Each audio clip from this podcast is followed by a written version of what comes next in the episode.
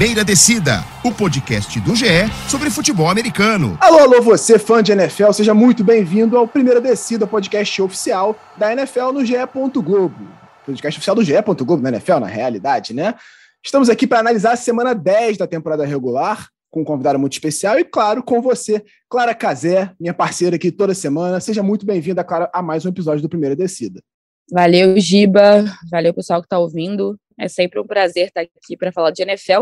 Apesar dessa semana, não estou muito é, de cabeça fresca para falar de NFL terça-feira, 10 da manhã, que é quando a gente está gravando esse episódio. Mas vamos em frente, que o convidado hoje merece todo o destaque. Antes de apresentar o nosso convidado, lembrar você de seguir o Primeiro Descida nas redes sociais, vai lá no Twitter, arroba um numeral.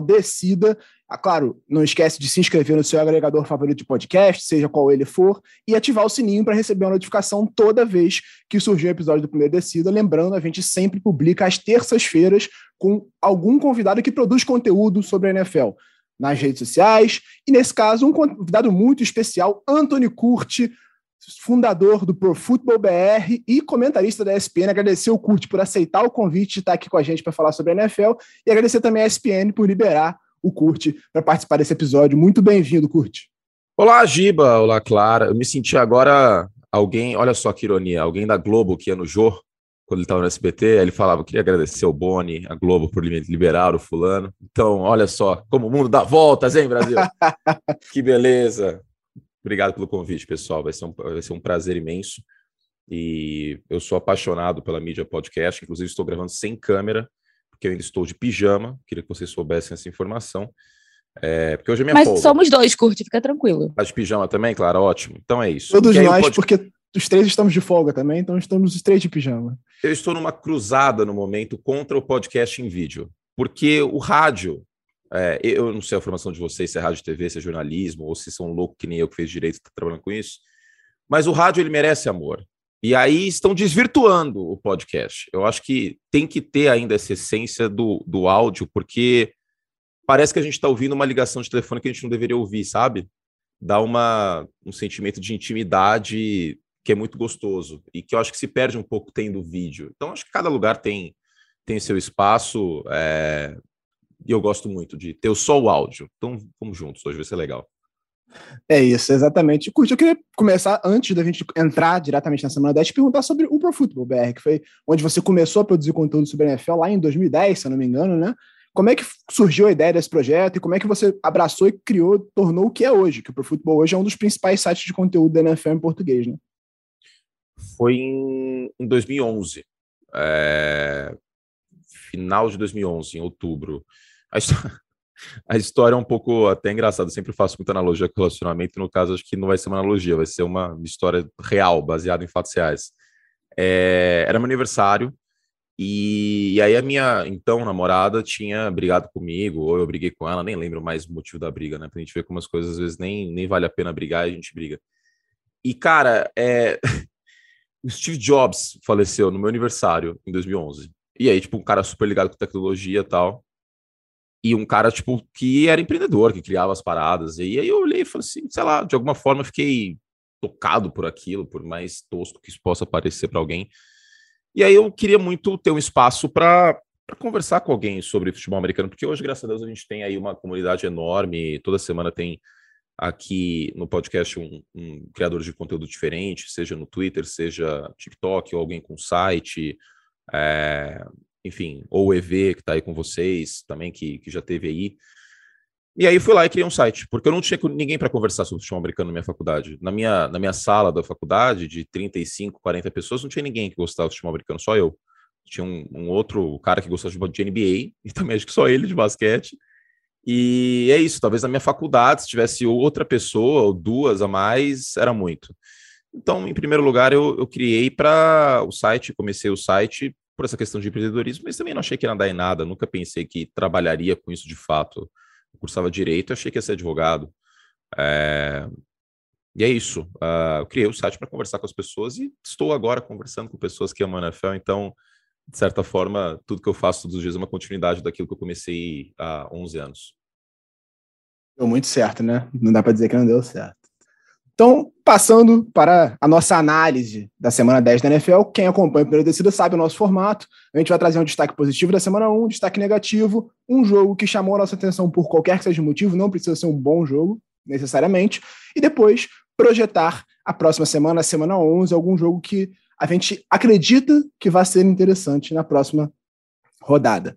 Então, começando sempre pelo convidado, como a gente faz toda semana, Antônio Curti, qual o destaque positivo que você viu nessa semana 10 da temporada regular da NFL? Eu queria fazer uma meia-culpa aqui, que eu preenchi isso tudo antes do Modern Night Football, porque eu não imaginava que o Washington Commanders ia derrubar os Eagles, tá? Mas, enfim, acho que a gente em algum momento deve tocar no assunto. De qualquer forma, é, o destaque positivo para mim é o Totango Vailoa, por quê? O Tua, neste momento, é um cara que está na conversa do MVP, até pela queda de produção, de certa maneira, do, do, Josh Allen, não uma queda de produção positiva, mas um aumento da produção negativa, né? As interceptações, duas por jogo nas últimas partidas, no último mês. E o Tua está jogando de maneira muito limpa, de maneira muito inteligente, fazendo uma progressão de recebedores maravilhosa, rápido lendo as defesas, é, dissecando mesmo as defesas adversárias. E nesse último jogo não dá para falar que ele fez tudo isso por conta do Tark Hilton somente, né? Porque o Tariq teve 44 jardas e um touchdown. Né? O Wingold teve touchdown. Sherfield apareceu. O jogo terrestre com o Jeff Wilson também foi importante. Então, é, o Tua está jogando de maneira muito limpa, muito inteligente. E eu acho que num time que talvez ele não seja o jogador mais talentoso, porque o mais talentoso é o Tarek Hill, que para mim é o melhor wide receiver da liga, é, é, importante a gente ressaltar o bom trabalho que o Tua fez nessa, nessa semana contra os Browns eu, eu, até destaquei aqui na semana passada, né, Clara? A gente falou sobre ele, eu destaquei o Tua. Ele, ele sempre foi um quarterback preciso, mas ele tinha problema com. Ele não tinha grandes alvos, né? Ano passado chegou o Jalen Waddle, mas é aquela coisa, temporada de calor, tudo, uma adaptação ainda para ele.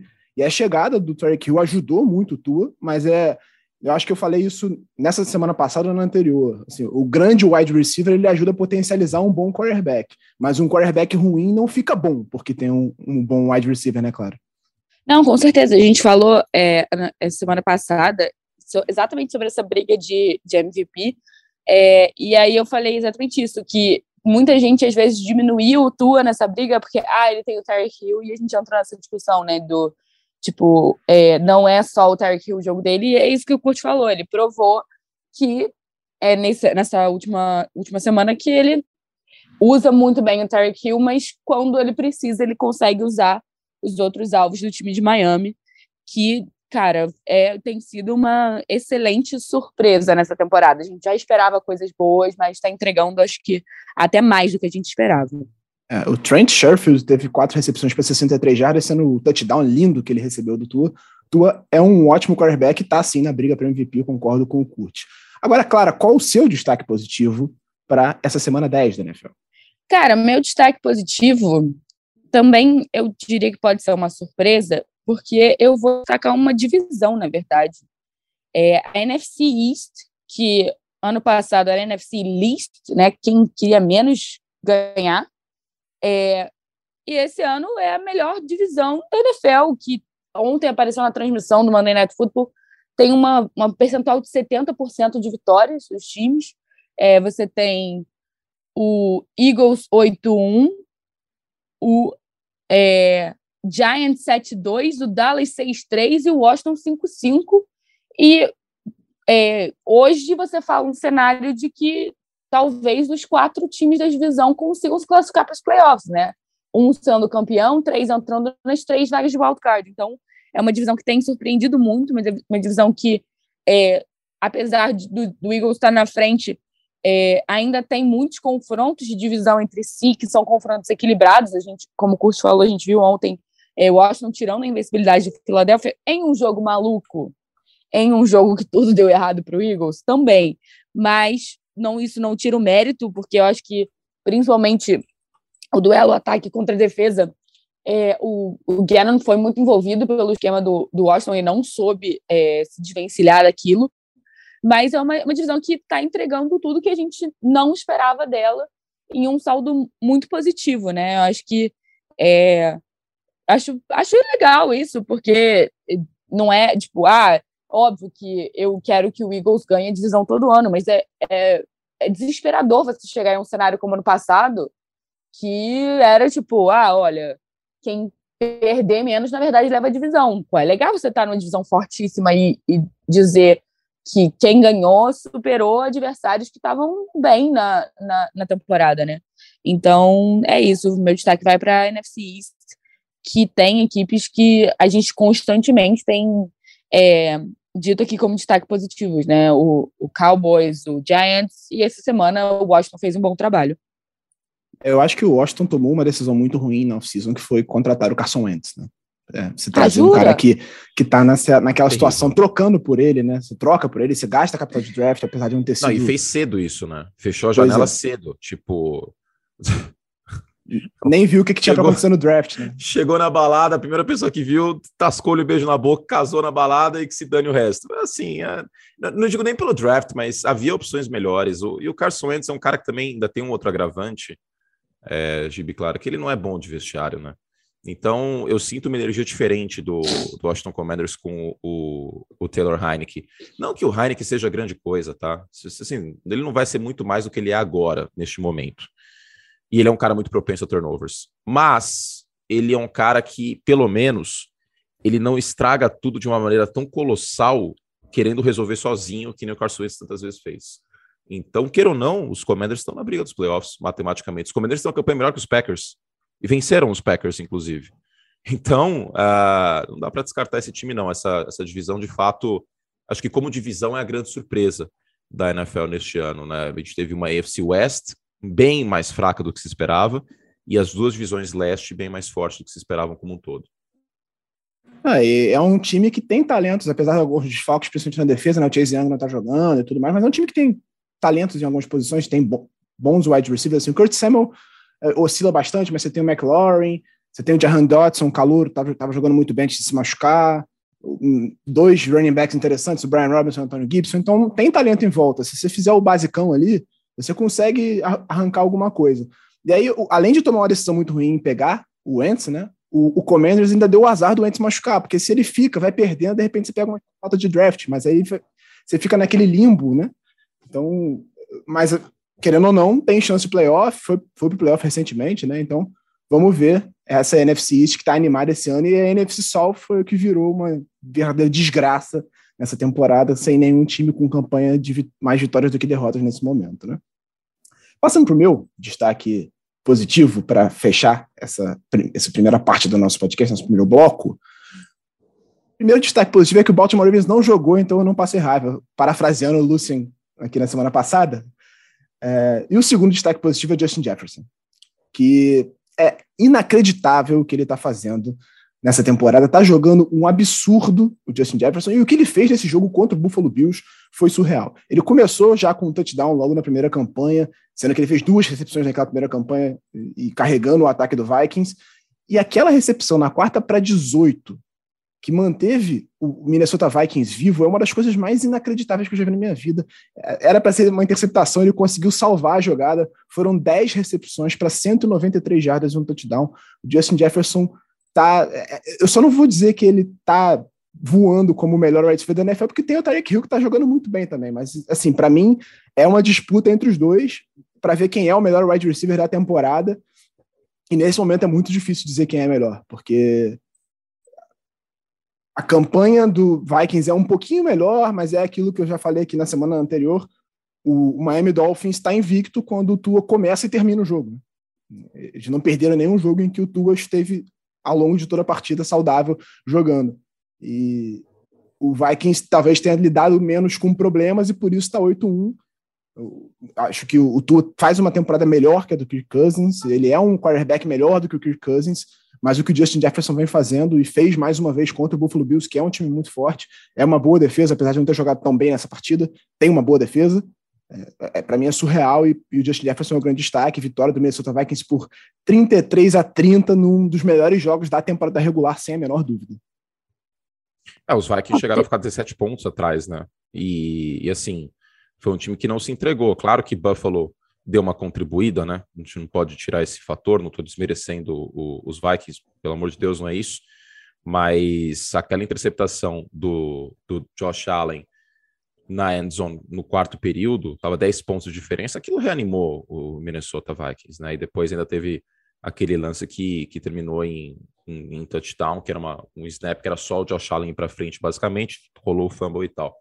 Agora, é, Minnesota é um time que ganha apertado e a minha, minha preocupação com o Minnesota era fazer isso contra times fracos. Porque você ganha apertado, sofrido contra Detroit, contra Arizona, até contra Washington, que está num momento diferente, mas ainda não é um time que a gente vê de fato chegando aos playoffs, ele está na briga, mas a gente não vê isso acontecendo, porque tem outros três times melhores na própria divisão a gente coça a cabeça e fala assim, putz, mas sério, é, será que né, esse 7-1, esse 6-1 é para é valer? Agora, você leva um jogo para prorrogação de uma maneira heróica, do jeito que os Vikings levaram, fora de casa, contra talvez o melhor elenco da NFL, aí não tem como não considerar. Não, com certeza. E eu acho que tem, é, tem aquele lance do, do Jefferson, aquela interceptação, interceptação não, recepção incrível, que lembrou, lembra um pouco aquela recepção do, do Odell, né, que ele pega com uma mão só, só que o Jefferson estava com um defensor pendurado no pescoço dele. Aquilo a bola estava foi... na mão do defensor, né? Ele arrancou Não, foi inacreditável. Aquilo ali foi inacreditável, assim, cena de, de cinema. ah, não, roteiro de cinema, assim, sabe aquele filme de futebol americano que o cara consegue a descida heróica no final? É aquilo ali. É, vai, vai, cria um filme e bota aquela jogada, tá, tá lindo. Mas é, o Vikings é um, é um time que eu acho que merece, merece bastante destaque positivo. Assim. É, é uma equipe que hoje eu, eu enxergo como é, uma, uma das grandes concorrentes pela NFC, cara, porque todo mundo que a gente colocava, ah, Tampa Bay, ah, Los Angeles, ah, Green Bay, ninguém tá entregando o que a gente esperava. E times que a gente falava, ah, esse time é bom, mas vai tropeçar ao longo da temporada, né, que é o, é o caso do Eagles, é o caso do Vikings, são times que estão entregando, é, o caso do Dolphins também, né, são times que estão entregando o que a gente esperava de outras equipes, e na verdade eles estão estão é, correspondendo. Então eu acho que hoje eu colocaria essas três equipes, né, Vikings, Eagles e Dolphins como os grandes é, concorrentes assim pelo Super Bowl. É, o Vikings está empatado na liderança da conferência com o Philadelphia Eagles, os 2-8-1. Aproveitando o gancho do Curti ter falado que o, o Bills deu uma ajudada, passando para o destaque negativo do Anthony Curti dessa semana 10 da NFL, né? Ah, eu acho que o Josh Allen, né? Eu, eu brinco muito que eu não tenho quarterback de estimação, eu amo o Josh Allen, já elogiei muito ele. Assim como eu amo o Pat Mahomes e ano passado desci a lenha nele quando estava tendo turnovers estúpidos. Porque eu acho assim, se é o Zach Wilson tendo as interceptações que o Josh Allen tá tendo, ia ser todo mundo o dia inteiro xingando no Twitter o cara e, e criticando, etc. Mas é porque o Josh Allen ele é bom, parece que não está sendo criticado o suficiente, tem que ser criticado, é, criticado o suficiente. Porque as interceptações dele são totalmente evitáveis. Totalmente evitáveis, esse é o problema. É, todas elas, tá? Todas elas, contra os Packers, contra os Jets, agora contra os Vikings, interceptações evitáveis. São duas esse último jogo. Uma delas, um erro de passe, foi atrás do recebedor, e a outra, ele forçando uma bola saindo, pra, saindo do pocket, forçando uma bola na endzone que ele não tem que forçar. Então, é, é um destaque negativo, é, é um cara que eu gosto muito, mas que voltou a ter erros que ele tinha no início da carreira. Ele continua com a parte positiva, ele continua sendo uma ameaça com o jogo terrestre, ele continua sendo um quarterback muito acima da média, passando a bola, na parte positiva. Mas ele precisa limpar esses erros, porque esses erros contribuem com o fato de que Miami lidera a divisão e não Buffalo. E se a gente analisa os elencos, se a gente analisa o quão bom é o Josh Allen, Buffalo deveria estar liderando essa divisão. Não porque Miami é ruim, muito pelo contrário, mas que Buffalo é o melhor elenco da liga. Então, a gente está numa situação que o Josh Allen precisa ser cobrado e é, precisa limpar esses erros. E não, não é lesão, tá? Porque o cérebro dele não é no cotovelo. São erros mentais que ele está cometendo nessas interceptações, não é porque ele está machucado. Sim, é, não é uma coisa tipo, ah, não, ele tentou passar a bola e a bola acabou ficando mais curta porque ele sentiu. É. Não. Ele está errando, tomando decisões erradas, né? A verdade é essa. Eu concordo. E, e assim, a gente viu nessa segunda-feira a diferença que faz, que fazem os turnovers, né? O Eagles tinha três turnovers na temporada até segunda-feira e estava 8-0. Ele cometeu quatro no jogo contra o Washington e perdeu para um time que não deveria perder. Então, turnover faz muita diferença. É, eu até falei em relação ao meu time, o Baltimore Ravens, na, na semana passada, o, o Ravens está 3-0 desde que o Lamar parou de ser interceptado. Então, isso muda o é, clima do jogo. tendo uma por jogo, basicamente, também, né? Exatamente. Então, desde que você começa a cuidar da bola, isso faz muita diferença. Você começa a ter mais. Porque o, o, a primeira interceptação do Josh Allen para Patrick Peterson era uma quarta para dois, ele ia perder a bola de qualquer jeito, mas a interceptação ela traz um, um, um ganho de ânimo para o adversário, que mesmo que é diferente do turnover on downs, ele ia botar o, o Vikings numa posição de campo ruim ali, mesmo que não fosse uma interceptação. Mas o, a interceptação ela muda o clima e traz o Vikings de volta para o jogo, eu concordo, isso faz muita diferença. Clara, passando para o seu destaque negativo, né? É, só antes, só um mini é, comentário sobre o Josh Allen e o Bills. A gente falou muito em relação à maturidade, né? Quantos quantos é, jogos de playoffs, na verdade, o Bills vem chegando e falta, não na temporada passada, que foi realmente decidido, acho que na quase que no cara ou coroa, mas quantos jogos a gente viu o Bills chegar nos playoffs e, e, e, ter esses erros de falta de maturidade, não só de Josh Allen, mas do elenco. E aí, quando você começa a ter esses erros na temporada regular, me faz questionar assim, cara, e nos playoffs, que é uma situação mais tensa, é um peso maior, é só um jogo que você não pode errar, sabe? É, ainda acho o Bills grande candidato ao Super Bowl, ainda acho o elenco do Bills fantástico, mas é algo que a gente pode se pensar. E é, enquanto o meu destaque foi positivo foi a NFC East, eu poderia colocar meu destaque negativo a é, divisão de Kansas City Chiefs, Denver Broncos, Oakland Raiders e Los Angeles Chargers. Mas como a gente já bateu no Broncos o suficiente e o Las Broncos já Vegas foi com Raiders. Deus, eu falei Oakland. É o sono, galera. Normal. É o sono. o pessoal de Las Vegas pode mandar a franquia de Acontece. volta a qualquer momento, que a tragédia que tá isso aí, né? Tá. Manda de volta para Oakland. Troca com o Oakland Ace, que quer ir para Las Vegas. Mas, mas é isso. É, o Raiders, é, o Broncos já foi com Deus essa temporada, entendeu? Já, já criticou o suficiente, mas Las Vegas Raiders merece a minha crítica, porque, cara, não, não dá, não convence, leva umas viradas estúpidas. Pro Colts com um cara que nunca treinou um time na NFL, é, o Matt Ryan voltando, sabe? O, o Raiders esse ano ganhou do Texans, que é o famoso não faz mais que a sua obrigação, e ganhou do Dos Broncos. dos Broncos, é, que também é o famoso não faz mais que a sua obrigação essa temporada. É, mas é, é um time que tem, assim, decepcionado. A gente falava, né, na primeira semana, ah, não, essa divisão, briga de foice no escuro, pode acontecer dos três, é, dos quatro times irem para os playoffs. Ah, não, o Derek Carr com o, o menino que veio de Green Bay, cara. O... O, o Davante. Adams. Isso, com o Davante Adams. E você fala, não, agora vai dar certo, não sei o quê. E, cara, Raiders efetivamente, eu acho que é, eu acho que é um time decepcio- decepcionante, porque o, sei lá, o Texans, você espera que o Texans vai fazer uma campanha decepcionante, entendeu? Mas o Raiders, eu, eu não esperava isso, até pela, pelo histórico do time, até pelo, pela, pela off-season que teve. Então eu colocaria, eu coloco o Las Vegas Raiders como meu destaque negativo. É, o- continua. A, a divisão virou uma briga de foice no escuro. O problema é que só o Chiefs tá com a foice, né? Aí um pouquinho. É. Passando agora pro meu destaque negativo, porque é, o Raiders, cara, sinceramente, acho que não tem nem, nem muito que a gente se alongar. É uma temporada patética de um time que investiu pesado para ter um alvo pro Derek Carr. e Isso não adiantou em absolutamente nada. É, o, o Kurt, até o texto dele de para assinante no Pro Football essa semana, é, ele, é ele é temporário, mas não é estúpido. É um negócio assim, né, Kurt? O título. É interino. É, porque Interino, né? o, o, o Jeff Saturday fez o básico, né? O, o- assim, entregou a bola na mão do Jonathan Taylor, foi a maior quantidade de carregadas que o Taylor teve desde a semana 1 da vitória contra, do empate contra os Texans, na verdade, né? Graças ao Rodrigo Blankenship foi um empate. E voltou o Matt Ryan, porque era uma operação Iraque total colocar o Sam Ellinger. Ah, vamos ver o que temos no Sam Ellinger. Gente, pelo amor de Deus, né?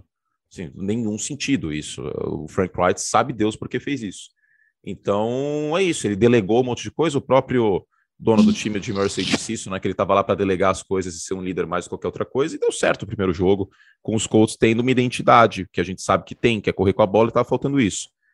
Agora, assim, os Raiders não podem perder esses jogos. Não pode tomar duas viradas de 20 pontos e perder para os Colts com o técnico interino que chegou de paraquedas e que nunca foi head coach na NFL, nem, nem perto disso, inclusive, né? Que o único trabalho dele tinha sido no ensino médio. Por melhor que tenha sido center e jogador, é, o pessoal estava até brincando em alguns comentários em vídeos meus, que é o equivalente a colocar o, o craque Neto para treinar o Corinthians semana que vem.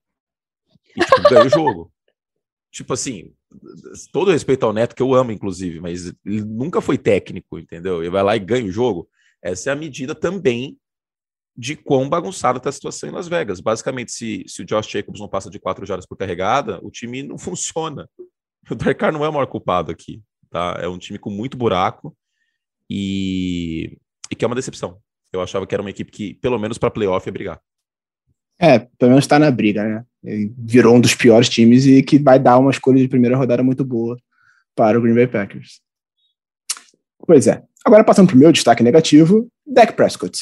É, o Cowboys fez muita força para fazer o Green Bay ganhar esse jogo e conseguiu, principalmente no deck. As duas interceptações dele para o Cold Ford foram terríveis a segunda tem um pouquinho de culpa do City Lamb, que errou a rota, ele devia ter feito a rota na frente do safety, ele fez atrás, e aí facilitou um pouquinho a vida do, do Ford para conseguir interceptação. Mas o, o, Prescott não jogou bem, não foram só as interceptações, ele tomou decisões erradas. Ele... O plano de jogo do, do, do Cowboys em si não foi muito bom. O Mike McCarthy tomou uma decisão estúpida na prorrogação de arriscar uma quarta para quatro, podendo chutar um field goal ali e tentar parar o ataque do Packers. Então, acho que o, o Dallas Cowboys, no, no, todo da temporada, é uma boa temporada, mas nesse jogo especificamente contra o Green Bay, foi um time que jogou mal, apesar de, uma, de um bom jogo do CeeDee Lamb, de um bom jogo do Tony Pollard. Sem o Zeke Elliott, o Pollard consegue dar conta do recado, está claro já durante toda a temporada e outras temporadas também. Ele é um bom running back, está em ano de contrato e provavelmente vai ganhar muito dinheiro em algum lugar. Não sei se o, o, Dallas vai conseguir segurar ele. Acredito que ele vai buscar uma equipe em que ele vai ser protagonista ganhar um bom contrato. E tem gente querendo, obviamente, sempre vai ter. Apesar de ser uma posição pouco valorizada, é, sempre vai ter alguém interessado no running back que consegue produzir em alto nível e que não está tão desgastado assim porque ele estava dividindo carregadas e quem carrega esse backfield normalmente é o Zeke Elliott quando está saudável. Então acho que o Pollard vai ter algum mercado e o Dallas não vai conseguir segurar ele no fim dessa temporada. E ele vai querer um bom contrato porque vai ser o único que ele vai assinar. Né? Dificilmente o running back vai assinar dois grandes contratos.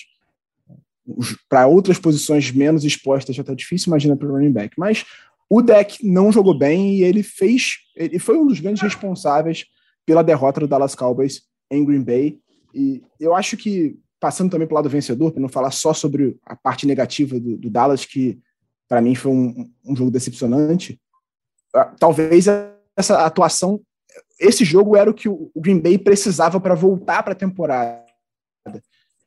Tá difícil, 4-6, tá em nono na briga, mas é aquilo, né? O, o 49ers que nesse momento tem a última vaga de playoff de wild card, está 5-4. Então, o Packers ainda pode sonhar se ele fizer um bom final de temporada e ter uma boa atuação do Christian Watson, com três touchdowns recebidos, o Rodgers sem tem que cometer turnovers estúpidos, que era o que ele vinha fazendo nas últimas semanas e que a gente não viu isso na carreira dele. O Rodgers não é um cara de cometer muitos turnovers, nunca foi muito interceptado e vem fazendo essa temporada.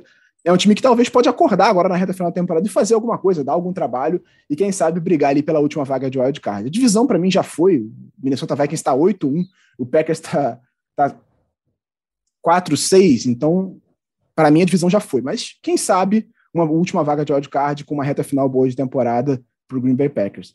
Então, para mim, o destaque negativo da semana 10 é o Dallas Cowboys, que não conseguiu se aproximar do Eagles, mesmo com o Eagles perdendo para o Washington Commanders. Não, é, eu acho que essa quarta descida que o Giba falou, eu, cara, eu sou da escola Doug Peterson de quarta descida. Eu sou tipo, ah, pô, tem, é, é isso que vai salvar o jogo? Vamos embora. Mas, cara, não era isso que vai salvar o jogo sabe? Você tinha total possibilidade de fazer um field goal. Você tem uma das melhores defesas da NFL. O Aaron Rodgers não tem jogado bem. E aí você vai para a quarta para dois, sendo que você pode marcar um field goal e deixar, sei lá, é, pensar um esquema de blitz para deixar o Micah Parsons engolir o Tom, o Tom, Brady, não, o Aaron, Aaron Rodgers. Rodgers. Sabe? Então, tipo, eu, eu é, assim, cara, eu sou uma grande defensora de quartas descidas é, e treinadores malucos, mas Isso, isso aí eu, acho, eu achei que foi, não é, tipo, ah, não é maluco, é irresponsável, sabe? Eu acho que o jogo custou ali, é, pro, não bastasse, né, Dallas ter tido uma grande vantagem em ter deixado é, Green Bay diminuir, eu acho que essa decisão foi a grande decisão errada do jogo. E eu, eu questiono muito. É claro que existe uma hierarquia, é claro que existe o cara que, que é, as jogadas, mas eu questiono muito também um quarterback que não, não, não pensa, olha e pensa e fala, não, realmente, é, não, melhor decisão, sabe? É, eu acho, eu acho que foi, ah, para mim, eu acho que esse foi o grande ponto-chave de, de Dallas ter perdido esse jogo. Não, sem dúvida, para mim foi, foi a decisão, a pior decisão da partida, mas não dá para tirar da conta do deck também, que, que não fez um grande jogo. Passando agora para os jogos que a gente destacou, né? Para a gente fechar a análise da semana 10, curte qual foi o jogo que mais te chamou a atenção, por qualquer que seja o motivo, nessa semana 10? Ah, eu, eu como, como a gente com certeza já iria falar de, de Bears Lions, de Vikings e Bills, até talvez de Commanders e Eagles, né? A gente até falou um pouquinho já do Monday Night, os Eagles com, com muitos turnovers e é, os Commanders aproveitando, né, fazendo 16 pontos depois desses turnovers, acho que isso foi crucial, não foi só roubar a bola, mas fez alguma coisa com ela. É, eu queria destacar 49ers e, e Chargers, porque assistindo ao jogo, eu não assisti ao vivo, assisti no dia seguinte de manhã o condensado, eu fiquei com a nítida impressão de que os 49ers são um grande time sem um grande quarterback e os Chargers são um grande quarterback sem um grande time. Assim, é realmente impressionante como é, os times estavam equilibrados até o terceiro quarto muito por conta disso. Então, Justin Herbert foi extremamente atrapalhado por uh, drops, uma linha ofensiva que não consegue bloquear, que não consegue ser consistente, e do outro lado, o jogo terrestre de São Francisco que matou a partida no segundo tempo. O Garoppolo fez um jogo puramente protocolar, assim, nada demais. Claro que tem lesões nesse time dos Chargers, só para destacar o JC Jackson e o Joey Bolsa, que atrapalha muito na defesa. Só que o, o Justin Herbert caiu de produção, ele tem culpa, não estou isentando ele, não estou passando pano, ele não está sendo quarterback que foi ano passado, só que os Chargers estão sendo um time remendado, assim, é feio de ver Los Angeles jogar neste momento, é um time com mais hype do que qualquer outra coisa por conta do quarterback, mas time, time mesmo não é bom. E do outro lado, uma equipe em São Francisco que eu olho para o Christian McCaffrey jogando e eu sinto que é certo, assim, sabe? Tipo, eu olho e falo, putz, combina, tipo arroz com feijão, assim, você olha um prato com arroz com feijão. Aliás, queria fazer uma observação que aí no Rio é o feijão certo, hein? Feijão preto, que é muito mais feijão gostoso. Preto. Feijão certo, feijão correto. Não, o pior de tudo é que em São Paulo chamam feijão marrom de feijão carioca e nenhum carioca é. come feijão marrom. Exato, vai entender. Mas quando tem feijão preto no, no self-service aqui perto de casa, eu fico extremamente contente, que ele é muito melhor que feijão carioca. Mas enfim. É, e, e, assim, a, impressão que passa é que deveria ter sido sempre assim, sabe? Tipo, eu olho pro, pro McCaffrey, não parece que ele chegou faz duas semanas. Parece que ele foi draftado pelos 49ers para jogar com Kyle Shanahan, com essa linha ofensiva, com esse sistema de bloqueios em zona e tudo mais.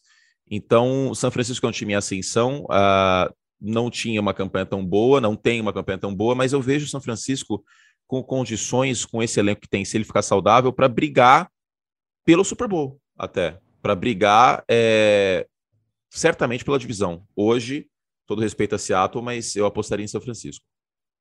Eu acho que o, o Garoppolo ele é muitas vezes é, ultra desvalorizado. Não que ele seja bom, o Garoppolo não é um ótimo quarterback, mas ele é um quarterback decente. E nesse time do San Francisco 49ers, que é um time bem treinado e com bastante talento, ele é o suficiente para levar o time ao Super Bowl. A gente, a gente já viu isso acontecer.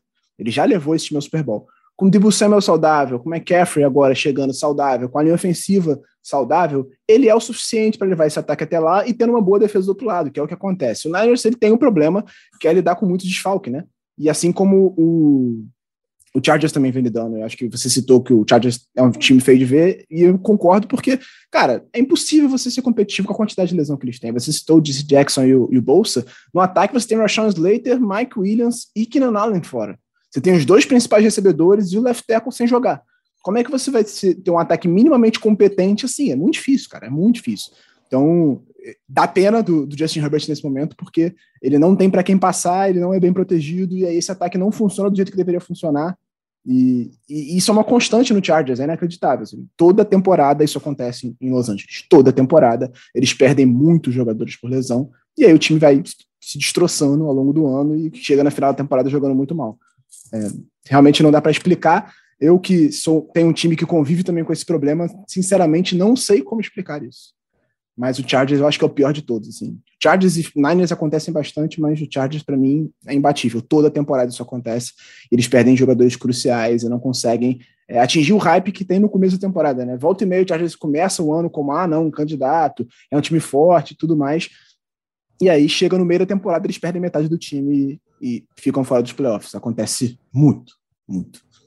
Clara, qual jogo você destacou na semana 10 da NFL? Ah, eu acho, eu, eu coloquei para destacar Buffalo Bills Minnesota Vikings. Eu acho que não é nem. A gente já falou, tanto do lado do Vikings positivo quanto do lado negativo do Bills. Eu coloquei esse jogo mais porque eu sou uma grande entusiasta dos jogos amigos do entretenimento. Entregou uma prorrogação, teve touchdown em todos os tempos, sabe? Foi um jogo emocionante mesmo, então coloquei para mim, acho que foi o melhor jogo da semana. É, já esperava muita coisa desse jogo, mas entregou tudo o que eu esperava. Foi, foi de fato um dos melhores jogos da temporada, inclusive, não só da semana. Para mim, vai estar vai tá ali quando a gente encerrar a temporada regular e for olhar quais foram os melhores jogos da temporada de 2022, 2023, a gente vai certamente citar Minnesota Vikings e Buffalo Bills que fizeram um jogaço, decisão na prorrogação, com aquele fumble do Josh Allen no último segundo, que era para ganhar o jogo. Então, teve de tudo nesse jogo, né? Foi inacreditável. Agora, passando para o meu jogo de destaque, é, mexer com o coração do Kurt, né? Chicago Bears e Detroit Lions, dois times que são amigos do entretenimento, tá? O Bears, ele tem sido divertido de se assistir. Eu falei aqui, acho que três semanas atrás, que o Bears finalmente encontrou uma forma de fazer o Justin Fields jogar bem. Ele cometeu uma interceptação assim meio bizarra, sim, mas o Justin Fields ele é um cara que ele carrega esse ataque nesse momento, principalmente correndo com a bola, ele está correndo muito bem batendo recordes de jardas corridas para o quarterback e fazendo esse ataque ser explosivo em várias situações.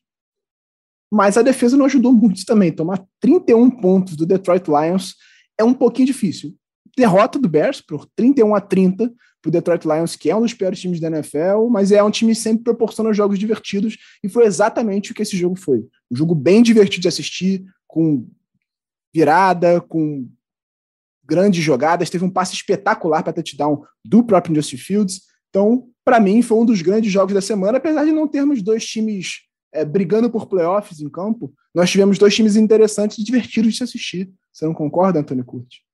É, os dois ataques eles têm uh, seus pontos positivos. O problema é que as duas defesas estão entre as duas piores da NFL, né? Então tem esse, esse pequeno problema aí para resolver o Detroit Lions no, no, futuro próximo, e os Bears também, né? Trocou o Rocco Smith, trocou o Robert Quinn e tudo mais. Então, uh, o que mais me impressiona é que nas últimas quatro semanas ninguém marcou mais pontos que os Bears. E, tipo, é uma frase que eu não achei que eu fosse falar um dia na minha vida. São 124 pontos. Ninguém marcou mais pontos que Chicago. O problema é que tomou 129, né? o que explica a campanha 1-3 nesses Exatamente. quatro jogos. Agora, Chicago com 30 pontos por jogo, toda partida, 31 pontos exatamente por jogo, é assim, muito, muito surreal. Claro, é, é muito importante frisar, o Justin Fields não mudou da água para o vinho, virou um grande quarterback passando a bola, não é isso, só que ele está sendo mais eficiente passando a bola.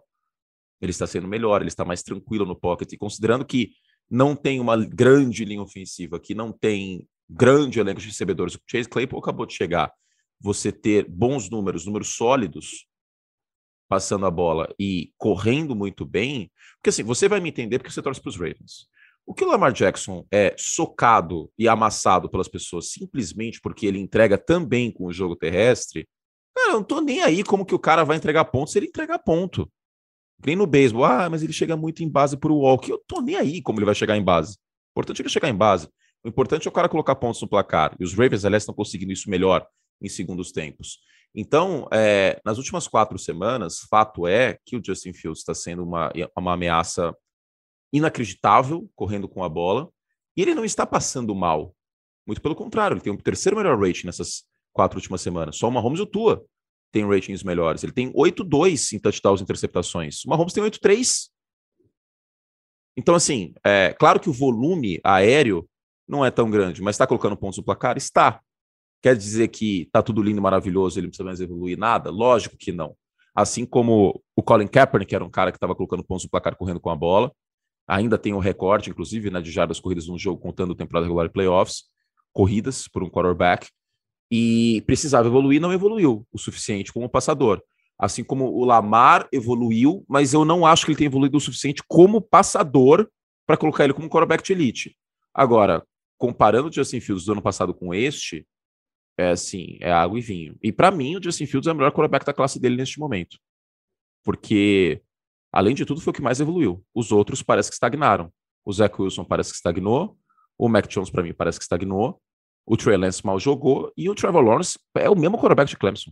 É o mesmo quarterback. É, é realmente impressionante como o Trevor Lawrence amadureceu super rápido e depois parece que não mudou nada. É, eu concordo. O Justin Fields, eu acho, é, eu falei isso, é o que eu falei. O, o Fields ele está sendo colocado em situações de conforto, ele está sentindo mais confortável por conta do, das chamadas, de todo o desenho de jogadas. Acho que ele chegou a falar que o, o, o Bears começou a pegar algumas coisas do Ravens, que o Ravens fez para deixar o Lamar confortável quando Exato. ele chegou e desenvolvendo ele aos poucos. O que eu acho que é um problema do Fields também é um problema do Lamar é falta recebedor. Você não, você não tem aquele, aquele grande recebedor para que. O, caso do, do, Bears eu acho que é pior que o do Ravens. O Ravens ainda tem o Mark Andrews ali, que, que é um cara que na, na, no desespero o Lamar joga a bola para ele. Mas é colocar o cara em situações de que ele vai conseguir se sentir mais confortável e aos poucos ele vai evoluindo em vários aspectos. O Lamar conseguiu fazer isso em algumas situações, não tem grandes recebedores e mesmo assim tem conseguido entregar e, e feito o time vencer.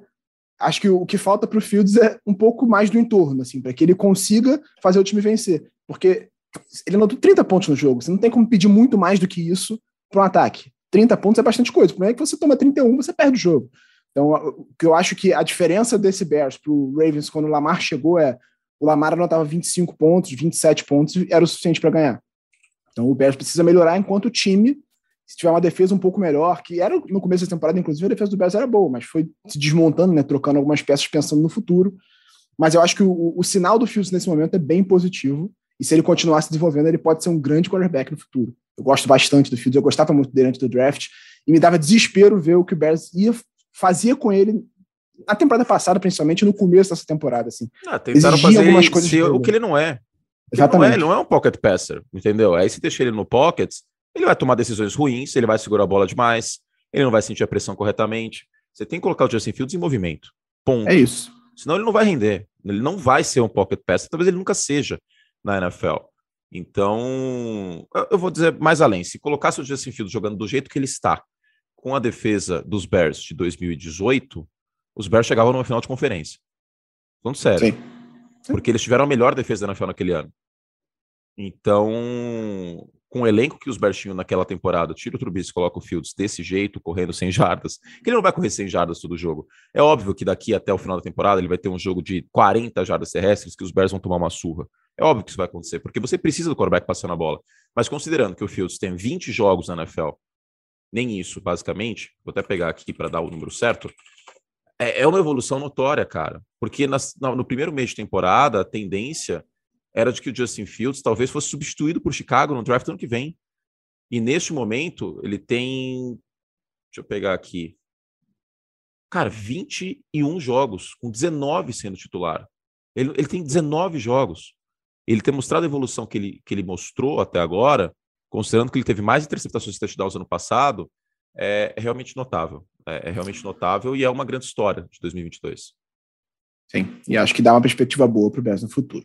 Então, fechamos aqui a nossa análise da semana 10. Agora vamos rapidamente projetar três jogos da semana 11 que a gente está de olho, que a gente está curioso para ver, ou que chamou nossa atenção por qualquer que seja o motivo, e que a gente vai sentar na frente da TV e ficar esperando essa partida na próxima semana, começando, como sempre, por você, Curte. Qual jogo você marcou no calendário para assistir na próxima semana? Bom, eu marquei Chiefs Chargers porque pode ser o suspiro final dos Chargers se eles quiserem brigar por divisão. Né? O que eu acho muito difícil, essa divisão está bem encaminhada para o Kansas City Chiefs. Mas, queira ou não, a perspectiva é de Kansas City 7-2 e os Chargers 5-4. Se os Chargers vencem esse jogo, 6-4, 7-3. Fica um jogo de Kansas City. Acho que vai acontecer? Provavelmente não. É um momento completamente diferente dos Chargers do que era na semana 2, quando esses times se enfrentaram, e os Chargers ficaram a um jogo, um último quarto, último tempo, né, um segundo tempo melhor de talvez vencer no Arrowhead. Né? Teve aquela pick six, que não foi culpa do Herbert, mas uh, enfim, batalharam. Só que é um elenco totalmente dizimado, como a gente já mencionou. Se os Chargers, de uma maneira heróica, conseguirem vencer Kansas City, a divisão está viva. A divisão está viva. Agora, se Kansas City vence, vai para 8-2 e os Chargers 5-5, aí, cara, tirar três jogos com Kansas City tendo o confronto direto, o critério de desempate a favor, com Kansas City tendo 3-0 dentro da divisão, aí vai ficar quase impossível para os Chargers conseguirem alguma coisa. Então, esse é um jogo que pode traçar o rumo da, da divisão, que era para ser a mais difícil, a melhor da NFL e, discutivelmente, a segunda pior da, da Conferência Americana. Você, Clara, qual jogo você destacou para a próxima semana? Acho que quem ouve o Primeira Descida já sabe que eu sou a, a grande entusiasta dos jogos do entretenimento. E aí, quando eu estava olhando a semana 11, falei, quem pode me entregar entretenimento? E eu recorri a ele. A ele que sempre entrega tudo. Detroit Lions e New York Giants, eu acho que vai ser um jogo para amantes de entretenimento. Tudo pode acontecer, levando em consideração os dois times. É, acho que o, o Giants certamente é, tem tudo para ganhar esse jogo. É, também é um jogo importante para o Giants, agora que o Eagles não está mais invicto, de tentar é, se manter na cola dessa liderança de divisão. Mas são dois times que. É, o Lions, pela, pelas maluquices que acontecem nos jogos, nos jogos deles. Mas o Giants tem sido um time muito interessante de observar, ver como a comissão técnica está fazendo. É uma equipe que não tem um, um excelente quarterback, né? O Daniel Jones está fazendo render, está fazendo eles serem competitivos. Então, esse é o jogo, meu jogo de destaque para essa semana 11. O Giants tentando surpreender o Eagles. Para fechar, o meu jogo de destaque da semana 11, eu botei Dallas Cowboys e Minnesota Vikings. O Vikings 8-1, tentando ali, quem sabe, passar o Eagles na briga pela bye week na, nos playoffs. Para mim, já garantido com o título da Divisão Norte, acho muito difícil que alguém alcance. E o Dallas Cowboys tentando se recuperar de uma derrota doída para o Green Bay Packers. O papai Green Bay Packers, né? O Dallas Cowboys sempre perde para Aaron Rodgers, é um negócio inacreditável. E levemente ameaçado já pelo 49ers, quem sabe o próprio Commanders, né, que está 5-5 ali na cola do, do Dallas Cowboys, na cola entre aspas, do Dallas Cowboys está 6-3. Então o Dallas precisa vencer esse jogo se não quiser ficar a perigo de ficar fora dos playoffs, mas pela frente tem um dos melhores times da temporada, Dalvin Cook, Justin Jefferson, o próprio Kirk Cousins jogando bem, às vezes coloca a bola mais em risco do que deveria, mas tá jogando bem na temporada. E como não é prime time, eu acho que não teremos problema com o Kirk Cousins, né? Então, para mim, esse vai ser o grande jogo da semana. Dallas Cowboys e Minnesota Vikings. Com isso, fechamos nosso episódio do Primeira Descida, mas antes tem o nosso tradicional quadro Two Minute Warning, cinco perguntas rapidinhas para o Curte, para vocês conhecerem ele melhor, o Curte torcedor, o Curte amante da NFL, também além do Curte que produz conteúdo na internet e na, na ESPN na tela do, como comentarista. Resposta direta, Pode justificar, curte, não tem problema, mas se você quiser dar uma resposta curta também, sem problema. Cinco perguntinhas. Two Minute Warning com Anthony Curti no primeira descida. Começando, Curti, qual o seu jogador favorito da história da NFL? Pode ser em atividade ou que já se aposentou? Não, aí eu não tenho como fugir do Tom Brady, né? Tá meio estremecido meu relacionamento com ele. Não sei se eu vou pedir o divórcio também ou não, mas né, fez chorar à toa, maldito. Achei que aposentar, não aposentou, mas uh, não tem como fugir do, do Brady. Mas uma missão honrosa pro, pro Joe Montana, cara. Eu gosto muito de, de ver jogos antigos do, dos 49ers com, com, aquele ataque do Bill Walsh. Fico com, de qualquer forma, fico com o Brady. Entre os aposentados, que ele não vai aposentar nunca, né? Eu vou com Montana e entre os atividades, no, no geral, o Brady. Aparentemente não foi só a Gisele que ficou brava com a desaposentadoria. Por que você escolheu o Chicago Bears como seu time? Eu sou burro. Não, o time tinha uma defesa boa, era legal de, de ver os Bears jogarem, é, jogos de playoff na neve, a história do time, a matéria que eu mais gostava no colégio era história, ainda gosto, inclusive. O time foi um membro fundador da NFL e, enfim, eu fico bem de azul e laranja também, acho que eu ponderei isso na época. Mas é isso, é, é, um time que, sei lá, eu me identifiquei e eu, eu, gosto de sofrer, assim, pelos Bears, sabe? Eu, eu não queria torcer para o time que estivesse ganhando e ponto, assim, sabe? Que eu visse mais gente torcendo e ponto. E aí acabei tendo uma identificação, uma certa identificação pelos Bears e tô aqui passando essa raiva aí faz o quê? Sei lá quantos anos, meu Deus do céu. o, o, gosto de sofrer é um tópico recorrente nesse quadro, inclusive. As pessoas falam isso com, com certa frequência. A Clara, por exemplo, é uma amante do sofrimento. É, então, um jogo marcante para você. Ah, um jogo marcante é, dos Bears é meio fora da curva, né? Que foi um, um Seahawks e Bears uh, nos playoffs de 2006, que é esse jogo que nevou, inclusive, no Soldier Field, que Chicago dominou, foi, foi uma delícia. Teve um Monday Night naquele ano também, uma temporada que marcou bastante é, que os Bears viraram contra os Cardinals fora de casa e basicamente não fizeram nada no ataque. Foi o Devin Hester e a defesa jogando. Mas eu vou ter que escolher Bills e Chiefs do ano passado, a semifinal da Conferência Americana, que foi o melhor jogo que eu assisti e o melhor jogo que eu comentei, disparado. Assim, depois que o jogo acabou, eu lembro de ter ficado é, quase dois minutos assim, sentado na cadeira, absorvendo, digerindo. Foi totalmente impressionante. Esse jogo não tivesse a regra da prorrogação antiga, acho que ele estaria acontecendo ainda. Né? Se os dois times pudessem continuar fazendo touchdowns, acho que o Mahomes e o Allen ainda estariam fazendo. Absolutamente injusto o jogo, a forma como esse jogo terminou. Se você pudesse ter qualquer jogador em atividade no seu time, qual seria? Ah, eu, não, eu não vou no óbvio do Mahomes, né? Seria o óbvio. É a resposta eu, que quase todo mundo dá. É, não, eu não vou no óbvio aqui, fazer, fazer uma resposta diferente. Eu vou de TJ Watts. Porque é um cara que se machucou agora, tal, beleza, mas é, é um cara que entrega tudo dentro de campo. É um excelente defensor contra a corrida, acho que isso é pouco falado. É um cara que finaliza muito bem jogadas, então, até pegando na, na história defensiva dos Bears, acho que TJ Watts ia ser legal. Eu poderia responder o Rocco Smith, né? Só de sacanagem. Cuida bem dele, hein? Cuida bem dele, por favor. Uh, pode deixar. É, por último, se você pudesse mudar o resultado de um jogo na história da NFL, qual jogo você mudaria? Ai, torcedor dos Giants, me perdoa, mas eu mudaria o Super Bowl 42. É, mas é louco isso, né? Que talvez se o Brady tivesse vencido aquele título invicto com os Patriots, a gente talvez não veria o Brady jogar tanto tempo, porque ele, ele mesmo fala isso, né, no, no Man in the Arena, no documentário, que aquilo meio que mudou a carreira dele, vendo o copo meio cheio. Mas ter testemunhado aquela temporada é, e ter fechado de, com chave de ouro, vamos dizer assim, ter testemunhado a história mesmo, teria sido muito incrível, assim, muito, muito, muito incrível. E, e naquele ano, ativamente, eu torci para os Bears e, e para os Patriots por conta do Brady, né? eu queria muito ter visto isso acontecido, aconteci, ah, ter acontecido e não aconteceu. É, a gente tem uma história muito legal, de, por outro lado, são os Giants com várias vitórias fora de casa naquele ano, venceram todos os jogos dos fora de casa, mas é algo que não acontece mais. Né? A última vez que um time venceu o Super Bowl invicto faz literalmente 50 anos. Então, é isso. Com isso, encerramos a edição número 120 do Primeira Descida. Anthony Curti, muito, muito, muito obrigado por aceitar o convite para participar do Primeiro Descida. O microfone é seu, faça propaganda do seu conteúdo, fique à vontade. É isso, obrigado pelo convite, obrigado aí pela, pela gentileza e foi muito legal. É, vocês podem me encontrar em várias plataformas. Tem, temos dois podcasts, o Semana NFL, da ESPN com o Fernando Nardini e o do Pro Football com o Dave Chiodini.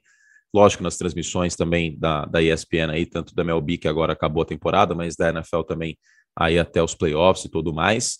E nas minhas redes sociais, arroba Anthony, no Twitter, arroba Anthony Curti no Instagram e arroba Curti Anthony no YouTube também, né? Que agora tem o arroba no YouTube. Todos os dias tem vídeo lá. Hoje eu vou publicar vencedores perdedores, vai ter tier list de, de times nesse, nessa semana. Então a gente espera vocês aí em todas as plataformas. É isso, Clara. Muito obrigado pela companhia mais uma vez. Tamo junto. Até a próxima semana, hein? Até a próxima semana. É muito legal, assim, eu fiquei mais caladinha ouvindo o Curti falar é, do Minute Warning. É muito legal, assim, ver é, a gente dando esse, esse... Não é dando esse espaço, mas conversando tanto com pessoas que estão num nível é, que, cara, a gente ouve na televisão, até a gente está produzindo conteúdo independente. Então, agradecer realmente o Curti de ter aceitado é, como o Giba falou, a ESPN ter liberado, e eu acho que também é, o pessoal que ajuda a gente a fazer o podcast aqui no Globo de também ter é, incentivado a gente a buscar pessoas de vários nichos dentro da comunidade da NFL. É, mas é isso, seguimos para a próxima semana, espero que melhor que essa, espero que mais feliz que essa para o grandioso Philadelphia Eagles, é, mas até a próxima. gente. Se você ouviu o primeiro descido até aqui, muito obrigado pela audiência, muito obrigado pela companhia. Sempre lembrando, toda terça-feira temos episódios novos, trazendo para você o melhor que aconteceu na semana e projetando a próxima. Esperamos você aqui na próxima semana com a edição 121, trazendo tudo de melhor da semana 11. Muito obrigado pela companhia. Esse podcast tem a edição de Pedro Suaide, coordenação de Rafael Barros e a gerência de André Amaral.